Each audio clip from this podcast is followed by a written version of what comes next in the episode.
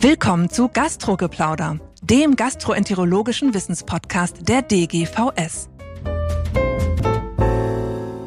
Einen wunderschönen guten Tag, liebe Freunde des Gastrogeplauders. Ich freue mich sehr, Sie zu einer neuen Ausgabe begrüßen zu dürfen. Heute haben wir ein besonderes Thema ausgewählt, was uns als Gastroenterologen alle beschäftigt. Das ist natürlich die Ernährung, das Ganze aber in einem besonderen Kontext und das betrifft insbesondere das Kurzdarmsyndrom, etwas, was ja wir immer wieder im Alltag sehen, wo Patienten betroffen sind und wo viele Detaildinge zu besprechen sind und wo ich immer froh bin, dass ich hier in Hannover zum Beispiel ein sehr gutes Ernährungsteam habe, mit dem ich mich austauschen kann. Für uns als gastroenterologische Community ist es aber wichtig zu wissen, dass wir auch in unserer Community Experten haben, die sich damit besonders beschäftigen. Und deswegen freue ich mich, mit Professor Georg Lamprecht aus Rostock sprechen zu können, der sich seit vielen Jahren wissenschaftlich und klinisch mit diesem Thema beschäftigt. Von Grundlagenmechanismen, Mausmodelle, therapeutische Möglichkeiten, klinisch, ist in Leitlinien involviert.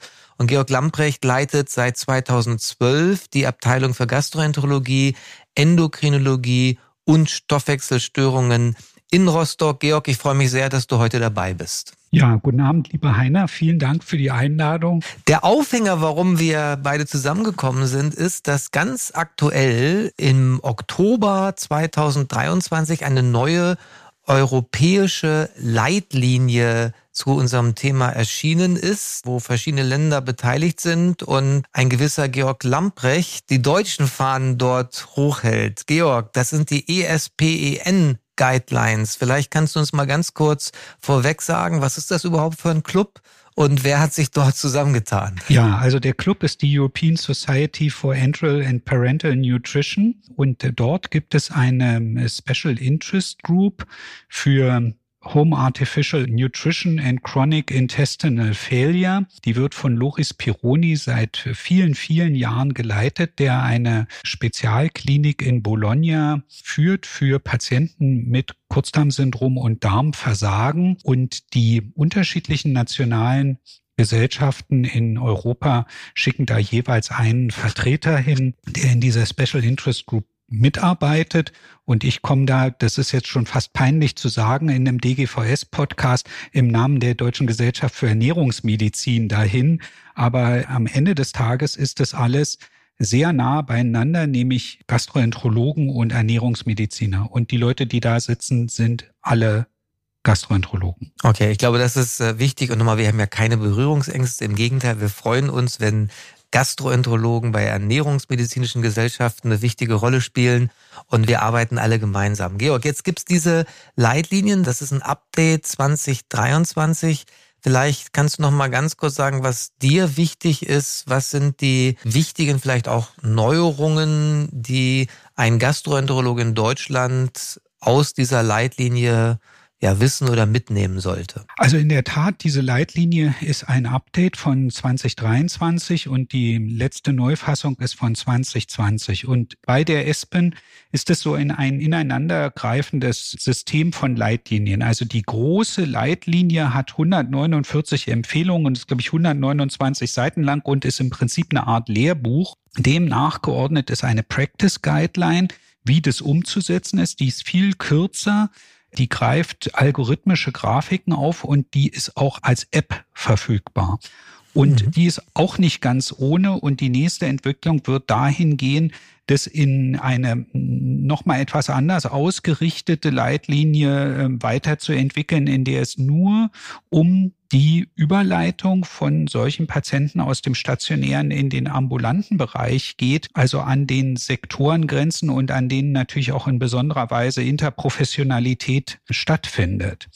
Und ich glaube, das ist ein wesentlicher Anteil dieser Leitlinie, auch in der Entwicklung über die letzten Jahre zu verstehen, dass Kurzdarmsyndrom Darmversagen bedeutet, so wie Nierenversagen oder kardiales Versagen oder pulmonales Versagen und im Stadium Darmversagen die Therapie parenterale Ernährung Organersatzverfahren ist, lebenserhaltendes Organersatzverfahren wie Dialyse. Und eine der Herausforderungen, und ich glaube, das ist das was da aufgegriffen wird, auch mit bestimmten Anforderungen an Qualität und Versorgungsstandards, ist, dass der Patient, der zur Dialyse geht, der geht in der Regel dreimal in der Woche zu Spezialisten hin, die in einer mhm. Spezialinstitution eine Spezialtherapie Dialyse machen. Aber die Patienten, die parenteral zu Hause ernährt werden, die sind mehr so wie Heimdialyse. Die ernähren sich jede Nacht selber und kommen in meiner Erfahrung in sehr stabilem Zustand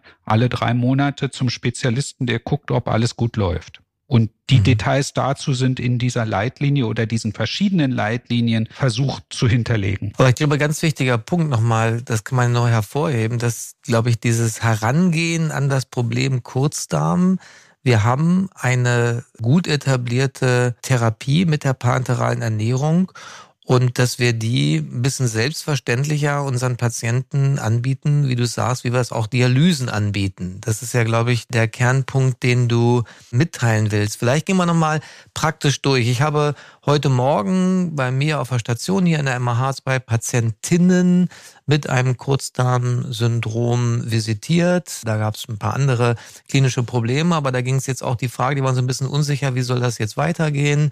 Die haben noch, was weiß ich, 20 Zentimeter Dünndarm. Und erzähl du mal dein Vorgehen in Rostock, wenn du jetzt so eine Patientin, einen Patienten siehst. Wie ist dein Vorgehen, was Schulungen angeht, was Überführungen angeht in die ambulante Medizin? Wie läuft das praktisch ab, auch für vielleicht unsere jüngeren Kollegen, die jetzt zum ersten Mal auf Station als Ärztin, Ärzten Weiterbildung so einen Patienten sehen?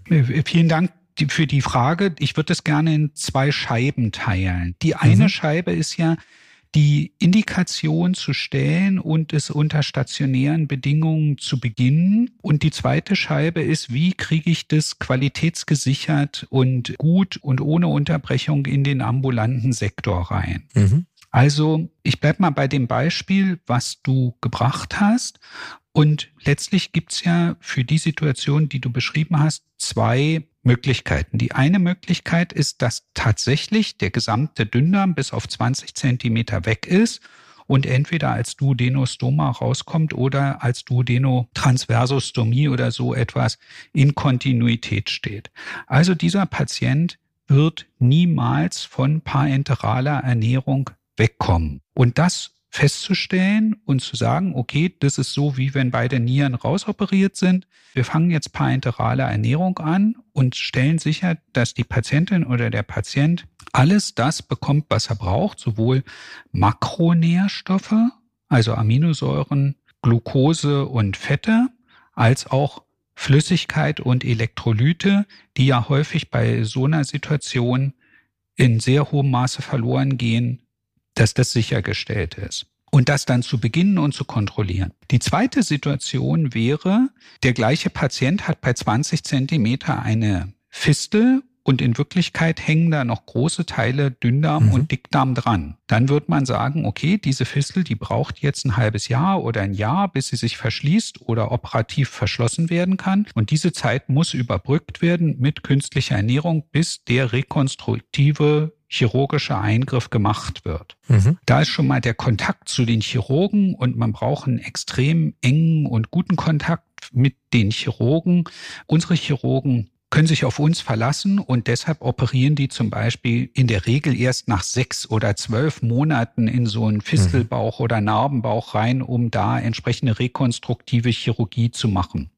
Also wenn ich ganz kurz einhaken darf hier, also für dich ist es auch so, es ist ja für das langfristige Wohlsein des Patienten häufig besser, dass man sich einfach Zeit lässt. Und was wir ja alle viel gesehen, dass wir Patienten sehen, wo dann zu früh versucht wurde, interventionell operativ rumzufummeln, wo man die Sache am Ende schlechter gemacht hat. Ist das richtig? Genau. Zeit und den Bauch zur Ruhe kommen lassen und auf das Organersatzverfahren parenterale Ernährung setzen und sagen, damit wird Zeit für Heilung, Aufbau von Muskelmasse, Kompensation von Problem geschaffen. Wenn wir bei deiner ersten Scheibe nochmal bleiben, bevor wir dann in den zweiten ambulanten Bereich dann gehen, was sind denn in dieser ersten Phase, wenn ich das jetzt einstelle, meine Patientin überzeugt habe, habe gesagt, okay, du gehst jetzt auf dieses Organersatzverfahren, das ist eigentlich was ganz Normales. Was sind denn aus deiner Sicht jetzt so die akuten Achillesfersen? Also jetzt Stichwort, was ich, Refeeding, Syndrom, Infektionsprophylaxe. Auf was muss wiederum meine Ärztin in Weiterbildung auf Station achten? Also du hast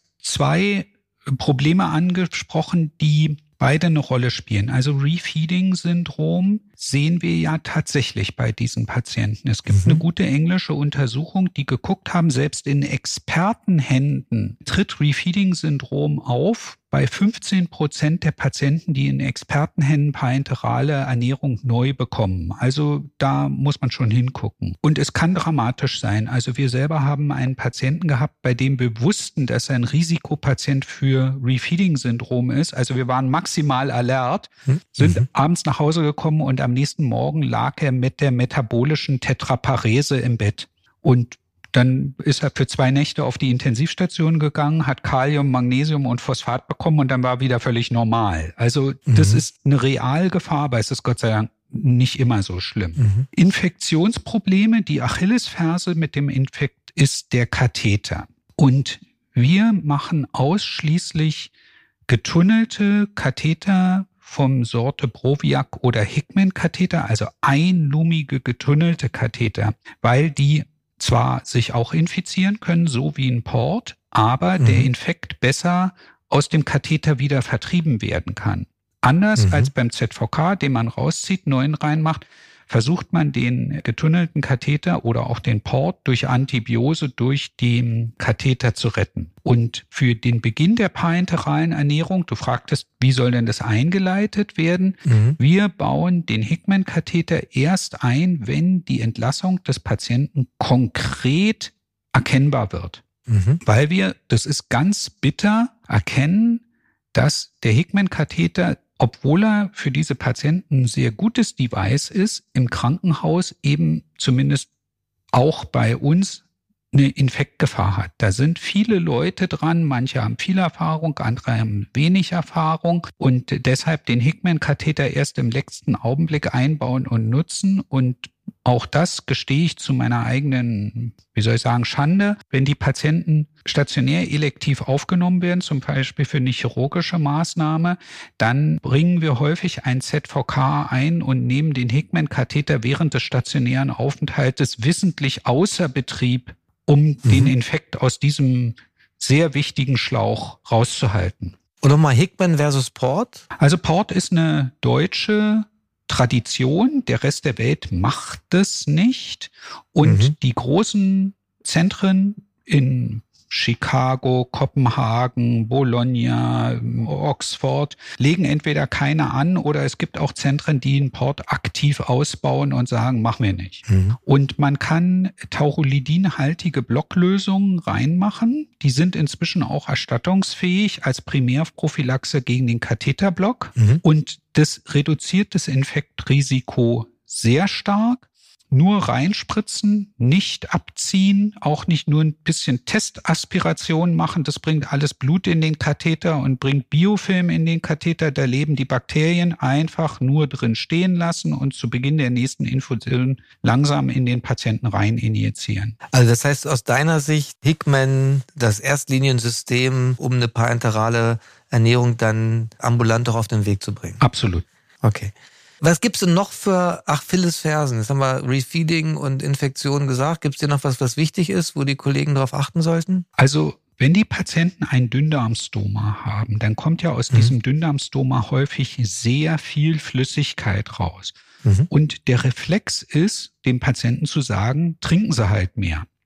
Die Problematik ist, die Patienten trinken Wasser und aus dem Dünndarmstoma kommt Wasser und Salz raus. Und zwar etwa 100 mhm. Millimol Natrium pro Liter Dünndarmstoma. Also mit einem Liter sind es sechs Gramm Kochsalz. Naja, das ist ja noch händelbar. Aber manche dieser Patienten haben vier oder fünf Liter Dünndarmstoma-Output und dann ist man mit 400 oder 500 Millimol Natrium am Tag unterwegs. Und dann trinken sich die Patienten paradoxerweise in die Exikose und das Nierenversagen. Mhm. Also für den mit dem Dünndarmstoma ist die Infusionstherapie so, dass er keinen Durst hat, sondern nur das trinkt, was wir auch trinken, was weiß ich, mhm. anderthalb Liter und alles andere muss mit der Infusion kommen. Einschließlich der Hochrechnung, da sind ungefähr 100 Millimol Natrium pro Liter drin. Und gleichzeitig, also die haben hohe Flüssigkeitsverluste und hohe Elektrolytverluste über ihr Stoma, aber die resorbieren ja noch was aus ihrem bestehenden Dünndarm. Das heißt, sie müssen tendenziell etwas weniger intensiv parenteral ernährt werden mit Aminosäuren, Glucose und Fette aber mhm. in der Regel sehr viel intensiver mit Wasser und Elektrolyten versorgt werden. Mhm. Dickdarm, nicht so ein großes Problem. Die haben nicht so viel Flüssigkeitsverlust erstens und zweitens kommen da nur etwa 30 Millimol Natrium raus. Also da ist man nicht so hinterher. Mhm. Die zweite Achillesferse ist definitiv der Katheterinfekt. Und da hat man schon drüber gesprochen. Katheter retten, nicht rausziehen, vorausgesetzt, dass es kein Staph aureus ist, das ist schwierig und dass keine Pilze sind und keine Mischinfektion. Und die dritte Achillesferse, und das interessiert dich als Hepatologen wahrscheinlich ganz besonders, ist Intestinal Failure Associated Liver Disease, eine eigenständige Hepatopathie bei diesen Patienten, die durch wahrscheinlich Anti, also LPS-Einstrom über die Fortader, Fehlbesiedlung, Infekt im Abdomen, zu intensive Alimentation getriggert wird. Und die Häufigkeit ist sehr stark abnehmend.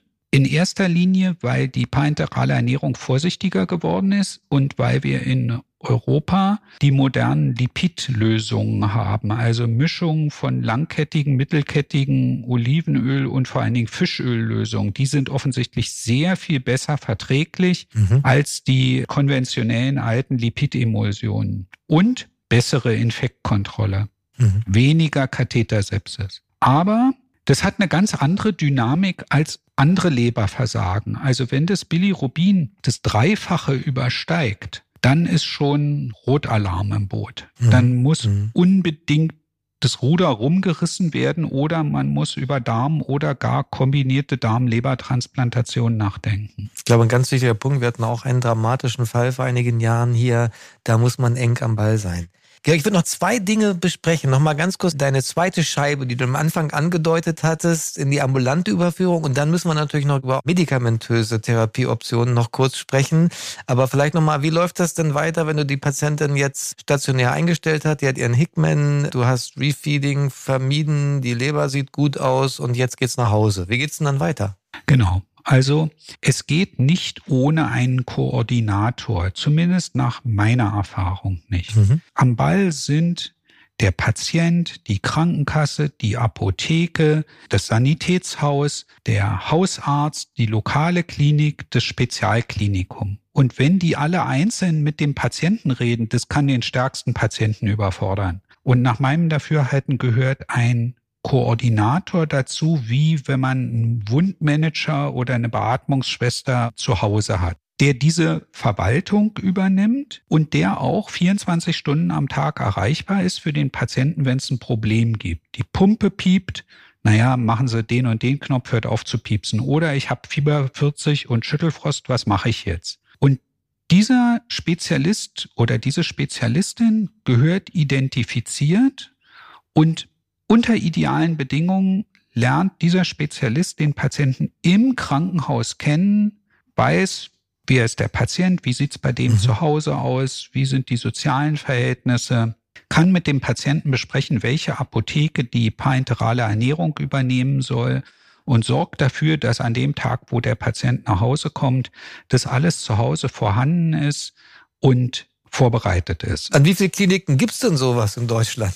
Also den Spezialisten, es gibt manche Kliniken, die Festverträge mit sogenannten Homecare-Providern haben. Mhm. Und es gibt eine ganze Reihe guter und spezialisierter Homecare-Provider, die als freischaffende Unternehmen am Start sind und die man anrufen kann und die kommen ins Krankenhaus und gucken sich mhm. den Patienten an. Und das funktioniert bei euch in Rostock im Alltag gut? Das funktioniert sehr gut. Der Patient hat ja laut Gesetz die Wahl am Markt, aber er kennt natürlich die Provider nicht. Und wir erklären ihm, wir arbeiten mit zwei oder drei Firmen zusammen und mhm. da, wo sie wohnen, also wir sehen ja Patienten aus ganz Norddeutschland, da ist vordringlich die X-Firma, aber sie können auch die Y-Firma und dann rufen wir die an und dann kommen die zwei oder drei Tage später vorbei und gucken sich mhm. den Patienten an. Also die Botschaft jetzt an die stationär tätigen Kollegen sich informieren. Wir können sonst auch gerne helfen und dort Kontakte weitervermitteln, aber es lohnt sich zu gucken und nicht zu sagen, nach Hause und die Patienten alleine lassen. Ich glaube, das genau. ist äh, die Botschaft, die du gegeben hast. Also die kümmern sich auch darum, dass zu Hause ein Pflegedienst identifiziert wird, der das tatsächlich kann oder nochmal mhm. nachgeschult werden muss. Weil für die Pflegedienste ist der Port häufig gewohnter als der Hickman-Katheter. Und das sind ja oft sehr erfahrene Schwestern und Pfleger. Und wenn die eine erneute Schulung bekommen, dann mhm. funktioniert das auch. Und interessanterweise, die allermeisten Patienten entwickeln innerhalb von drei bis sechs Monaten so, dass die das alles selber machen. Dann muss auch kein Pflegedienst mehr kommen. Aber natürlich mhm. gibt's alte, zittrige, schlecht sehende Leute mit einem sozioökonomischen Umfeld, wo keine Sauberkeit herrscht, da muss dann jemand hinkommen und die Patienten anschließen und auch wieder abschließen. Aber es geht. Und ich glaube, das ist ganz wichtig, dass man diese Botschaft gibt. Es gibt eine Struktur in Deutschland, dass man sowas umsetzt und dass da kein Nihilismus herrscht. Jetzt muss ich noch kurz zum Ende fragen. Also jetzt ist ja GLP1 kennt jetzt in Deutschland jeder als, als, als Aufhänger. Jetzt müssen wir über GLP2 reden und therapeutische Optionen. Jetzt musst du uns noch mal ganz kurz erklären, was ist GLP2 und ist das jetzt die große Hoffnung für viele Patienten mit Kurzdarmsyndrom, dass ich da medikamentös einschreiten kann? Also GLP2 ist das andere Bruchstück des Proglukagons und wird nahrungsabhängig aus L-Zellen am Übergang vom Ilium zum Kolon sezerniert. Und in der Regel fehlt ja dieser Teil des Darms und dann sezernieren die kein GLP2. Und GLP2 ist ein trophischer Faktor für Dünndarmzottenwachstum. Und wir haben ziemlich intensiv daran geforscht und zeigen können, dass es eben nicht nur Zottenwachstum macht, sondern bestimmte Barriereeigenschaften in den Enterozyten so verbessert, dass Resorptionsplus stattfindet. Und ich persönlich glaube, dass da auch am Kolon noch eine Menge gehen wird, aber das ist nicht so gut erforscht. Mhm. Es verbessert die Durchblutung und es hemmt die Motilität. Und in sehr gut kontrollierten Studien kann man zeigen, dass der Einsatz von GLP-2 als einmal tägliche Applikation, als subkutane Spritze oder demnächst wahrscheinlich neues Präparat mit zweimal wöchentlich mhm. die Resorption aus dem Darm um etwa 700 Milliliter pro Tag verbessert. Also 700 Milliliter mal sieben Tage sind 4,9 Liter. Viele dieser Patienten kriegen zweieinhalb Liter Flüssigkeit pro Tag infundiert und es gibt denen dann zwei infusionsfreie Tage in der Woche. Und ob man nun sieben Tage in der Woche infundiert oder mittwochs und samstags, weiß ich nicht, zum Kegelabend oder in die Diskothek gehen kann, das macht schon einen Unterschied. Mhm. Es setzt zwei Dinge voraus. Die Situation muss vorher optimiert sein und stabil sein. Und das Zweite, und das ist so ein bisschen ungewohnt, glaube ich, für uns, ist, dass man ja ein Medikament gibt, GLP-2, und dann das als Effekt dieses Medikaments das zweite Medikament, nämlich parenterale Ernährung, runtersetzt. Und das ist nicht so gewohnt. Und manchmal kriegen die Patienten das GLP-2, aber die parenterale Ernährung wird nicht runtergesetzt. Dann ist das natürlich nur ein sehr teures Diuretikum. Und bei 250.000 Euro im Jahr für das GLP-2, erstattungspflichtig, alles prima, kein Problem, seltene Erkrankung, Orphan Drug, muss man das schon bedienen können. Also ich glaube, dass diese Substanzklasse irgendwie dahin gehört, wo Leute Erfahrung damit haben. Okay, also vielleicht nochmal der Wirkstoff, das Teduglutide. Du hast den Preis eben schon genannt, aber nochmal ganz klar, welche Patienten sind für dich Kandidaten für eine teloglutide Therapie? Gibt es da Einschränkungen? Wir haben im Vorgespräch darüber gesprochen, ist irgendwie die Länge des Restdarms. Spielt das eine Rolle oder ist das vollkommen irrelevant? Welche Patienten sind für dich teloglutide Kandidaten? Also parenterale Ernährung, mhm. stabil und optimiert. Also Urinvolumen ausreichend hoch, nicht zu niedrig, genügend Natrium da drin, so dass man einen Effekt sehen kann. Erstens. Zweitens, Dünndarmlänge spielt keine Rolle, zumindest was die Datenlage betrifft. Die extreme 20 Zentimeter Dünndarm übrig geblieben, da weiß ich nicht, ob es wirklich gute Daten dafür gibt. Mhm. Und zumindest beim den Patienten, die ich sehe, die Interesse daran, des Patienten das zu machen. Mhm. Also ich habe viele Patienten, die sagen, ich infundiere fünf Tage in der Woche oder sieben Tage in der Woche und die Aussicht darauf, dass ich von sieben auf fünf komme, ist für mich von wenig Interesse und die Aussicht, dass ich von fünf auf drei komme, ist für mich auch wenig von Interesse. Aber wenn der Patient sagt, Mensch, ich bin bei fünf und ich will auf drei und vielleicht gehöre ich ja zu denen, die von fünf auf einen kommen, das sind die richtigen Patienten. Mhm. Und für die, die sieben Tage in der Woche infundiert werden, sind zwei Pausentage und vielleicht werden ja drei draus ein enormer Gewinn an Freiheit. Stenosen sind schlecht, ja. Durchblutungsstörungen sind schlecht ja. und Strahlenenteritis, also vor der Krankheit habe ich eine Menge Respekt, weil da eben doch oft Stenose drin ist. Da bin ich zurückhaltend. Aber formal mhm nur die Stenose und vielleicht die Ischämie ist eine harte Kontraindikation. Mhm. Und Tumorerkrankung, man muss das Kolon von Polypen ausschließen. Es gibt einige tierexperimentelle Daten, die darauf deuten, dass das Polypenwachstum fördert. Für diese Patienten bestehen ja viele Risiken. Also aus meiner mhm. Sicht ist es eine Abwägung unterschiedlicher Risiken und ich wäre eher großzügig und das würde ich als Risiko nicht so in den Vordergrund spielen. Super. Ich glaube, auch ein wichtiger Ausblick für Patienten. Ich habe mitgenommen, Georg, dass wir mit der parenteralen Ernährung wirklich ein Organersatzverfahren haben, was man proaktiv dem Patienten unbedingt ja. anbieten sollte, was man managen kann und was auch dem Patienten ein gutes Leben mit einer befriedigenden Lebensqualität ermöglichen kann. Und natürlich ist es, sag mal, warum auch immer der Darm weg ist oder kurz ist, das sind ja häufig Schicksalsschläge, aber ich glaube, man kann den Patienten auch eine positive Botschaft geben. Patienten können Jahrzehnte mit Dialyse überleben und sie können Jahrzehnte auch mit diesem Organersatzverfahren leben und dann aber darüber hinaus, und das haben wir im zweiten Teil diskutiert, gibt es Strukturen in Deutschland, dass man das ambulant auch gemanagt bekommt. Und drittens, wir haben eine medikamentöse Therapieoption mit GLP-2-Analoga, die auch hier noch den Patienten helfen können, ihre Lebensqualität weiter zu verbessern. Ja. Das finde ich ja erstmal positive Botschaften für uns als Gastroenterologen, die sich mit dem Darm beschäftigen, aber die sich eben auch mit Ernährung beschäftigen müssen. Und das ist eigentlich in vielen Dingen auch in unserer Hand. Georg, ganz herzlichen Dank für den spannenden Austausch. Ich habe viel gelernt heute und ich hoffe, dass die Hörer des Gastrogeplauders auch viel gelernt haben. Wie immer, wenn Sie Anregungen haben, wenn Sie Feedback haben, wenn Sie uns Themen vorschlagen wollen, dann sind wir dafür sehr dankbar und ich wünsche allen eine gute Woche und bleiben Sie uns gewogen. Herzlichen Dank. Das war Gastrogeplauder, der gastroenterologische Wissenspodcast der DGVS. Alle Informationen und Links zur Folge finden Sie in den Show Notes und unter dgvs.de slash podcast. Haben Sie Feedback oder Fragen zur Folge oder möchten Sie ein Thema vorschlagen? Dann schreiben Sie uns an podcast.dgvs.de. Vielen Dank fürs Zuhören und bis zum nächsten Mal bei Gastrogeplauder.